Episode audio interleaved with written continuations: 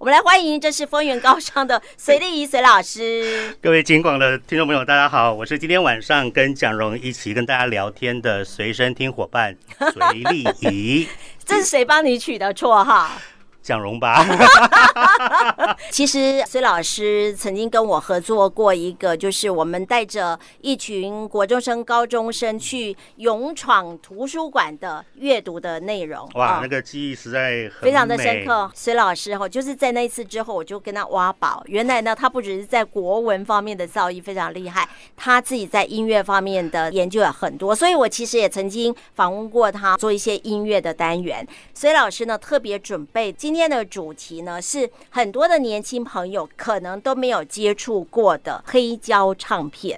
其实我们的手边现在大家看不到了，等一下我会请隋老师，我要帮他唱片拍照哈，然后再放在我的脸书给大家看一下。这应该都是收集来的哈，花了很多钱哦。大部分是小时候的唱片啦。嗯，不过因为现在黑胶的市场其实是越来越蓬勃，嗯，它甚至超过了那个 CD 的那个销售量。我从小是听黑胶，然后一直到了一九八零年之后，那个呃录音带出现了，然后一直到呃 CD 出现，所以每一个时期的听音乐的载体是不一样。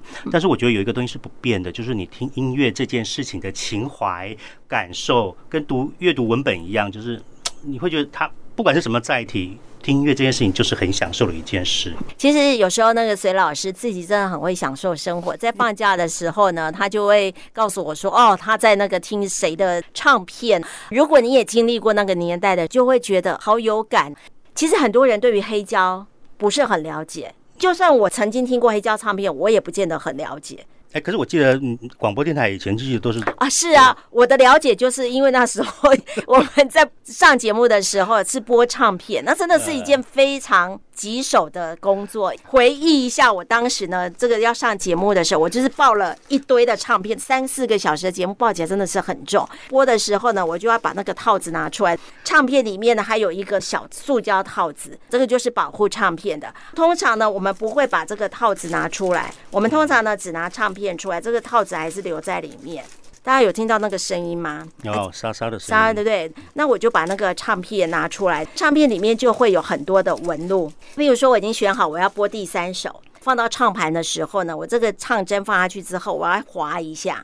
就滑到第三首，因为当你 play 的时候，它会很快速的就滑过去，那这样子会声音就会那个前面第一个音呢就会有点跑掉，所以通常呢，我们必须在我要播的那一首歌之前，再往前面滑一点，让它 play 的时候呢，它前面是有一段，不会把那个前面的音吃掉这样子。所以当时我们会有这样的一个播放的技巧，因为很多张唱片，那你知道我们电台哈跟其他电台不一样，我们还要播路况，真的是手忙脚乱。当我们的播完之后呢，没有空呢，赶快再把那个唱片放到套子里面去。我们都先摆一边，然后等下节目呢再一个一个放。可是这时候就出现一个问题，常常会张冠李戴， 就放错了。你会把刘文正放到别的啊地方去。哎，对对。对， 然后下一次呢，人家另外一个主持人如果拿那张唱片呢没有检查的时候， 哎，我们是要破这一张怎么不见了， 就会有这个问题啊。这是我们那个年代的时候的一些播放唱片的，哎，这是算糗事还是趣事，还是那个状况啦？其实哈蛮有趣嗯的啊，因为你在播这些音乐的时候，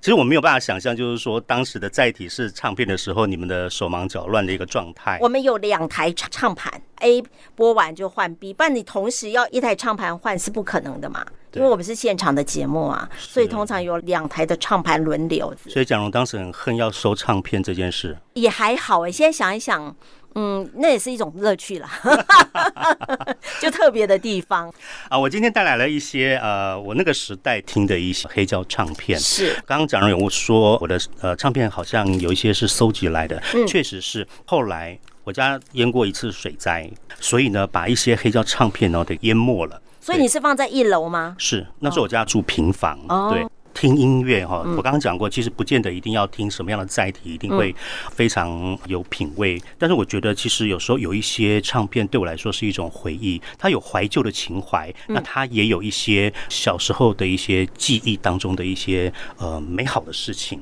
像我现在手中拿了这个呢，我很刻意的拿这一张 因为这 为一什张么？黑胶， 我小知荣，你道要先说一下。对，我知道他为什么特别挑那一张，因为这位歌手呢，在我那个年代，他真的是一个青春玉女的偶像，不只是很多少男的心仪的对象，也是我这位少女非常喜欢的，那就是杨林小姐。我要介绍这张哦，因为杨林是我国中毕业的时候呢大红起来的一个歌手，他其实是一个偶像派的歌手。对，那我们曾经有讲过，他第一张、第二张其实不卖，他是刘家昌的学生。后来第三张，你有没有看到这个封面？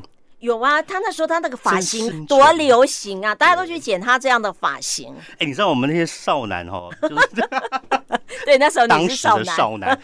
这张照片其实相当吸引人啊！你看为那什个么背面，就呃，楚楚可怜那么样子吗哎？这对少男是很有魅力的一张照片，就想要保护他对，不，重点是因为他的歌曲啦，嗯他的歌曲其实有抓住杨林第三张唱片之后改变造型之后的一个很重要的一个转机。因为她一开始出的唱片是唱比较快的歌，哦对对，不对，我是谁？呃，那时候可能大家就是还是喜欢女生唱那个比较楚楚可怜的那个抒情歌曲，嗯再加上其实我个人觉得她的声音是辨识度很高的，就偶像派当中，我觉得他直算是不错了。这样把心留住，这应该是她的成名曲了。这张我要有特别讲一下，那个讲李那个树全，哎，有人说以前给她取一个她是蚱蜢吗？蚱蜢王子，哎，对对对对对对因为她唱歌好激动哦。我要讲是因为哈、他是我国中毕业哈、呃，我人生第一次听演唱会的时候，就是去听，她那时候就开演唱会，她他很很厉另害类啦，他哈。出出第二张专辑的时候，他就已经在台中的体育馆开了第一场人生的演唱会。那爆满吗？其实没有，嗯但是我已经觉得是非常惊艳了。那主要是因为我那天还看到了另外一个之后非常红的一个人，他那时候在帮当她的特别来宾不是他在那边做场记，啊，很特别。滚石唱片公司当时把他来做场记，做黄那品个源。 这个人叫李宗盛。李宗盛那时候当场记，就是那时候他还没有出名就对了。他应该那时候应该在读滚石了啦，然后但是就是、呃，李淑全当时真的超红嗯的，对所以我那时候看到他在场边一直在维护那个呃秩序啦，还有做一些呃节目的那个连接的一个工作哦，那时候印象好深刻，嗯哦所以那时候我就想说啊，我人生第一场演唱会就给了李淑看到全两，个人呢、 所以我觉得这张这张要跟大家介绍一下嗯，，他那时候的主打歌曲叫做《回》，而且他的唱歌真的是在当时呢，那个身体好像不知道怎么样直不起来。 假如你有时候你再重新听一下，其实嗯李淑全的这张专辑，你现在听你都还觉得它是一个非常 pop 的一张专辑。对你不会有那个年代感，对对不对？有年代感。嗯啊所以，所以我们之后有一些歌曲，它还是有年代感。可是是李淑全这部分还是蛮新潮的。今天我们邀请到的是丰源高商的国文老师隋丽隋老师来跟我们大家谈谈黑胶唱片。隋老师，你这些黑胶唱片怎么收藏？我觉得你保存的很好、哎，呃，黑胶唱片有一段时间我都没有在保养它，因为你知道载体已经变了嘛，从对呃卡带到 CD，然后其实后来听是因为真的有怀旧的情怀。另外一个是我的好朋友，他推荐了我呃再回去听一下黑胶唱盘，所以我那时候就开始在慢慢的在把这些情绪找回来。嗯，那黑胶其实保存哈，大概就最重要是两个原则了，第一个就是尽量要。保持干燥，因为它是会发霉的。所以你是不是让他一直都睡在冷气房？没有没有没有不需要啦，哦不需要对你不要晒太阳，然后不要放在那个储物柜里面，因为这样子的话，它没有办法让那个湿气跑掉，它对哦很容易发霉。所以这个时候呢，尽量就是让它在通风跟干燥的地方。嗯呃，另外一个就是不要叠压，像我刚刚这样子方式就是不太。它应该是不太好直立它抬啊直着，立起对来不因对？为叠压的话会让它变形弯曲，嗯，哦，所以到时候啊，它能够听的时间就会变得比较少。因为它一定要非常的平稳才可以嘛，哈。对，你们播过，你应该很知道它是必须这样，因为它是跟着唱针的轨道这样对子对跑的。对那另外一个，它是可以清洗的。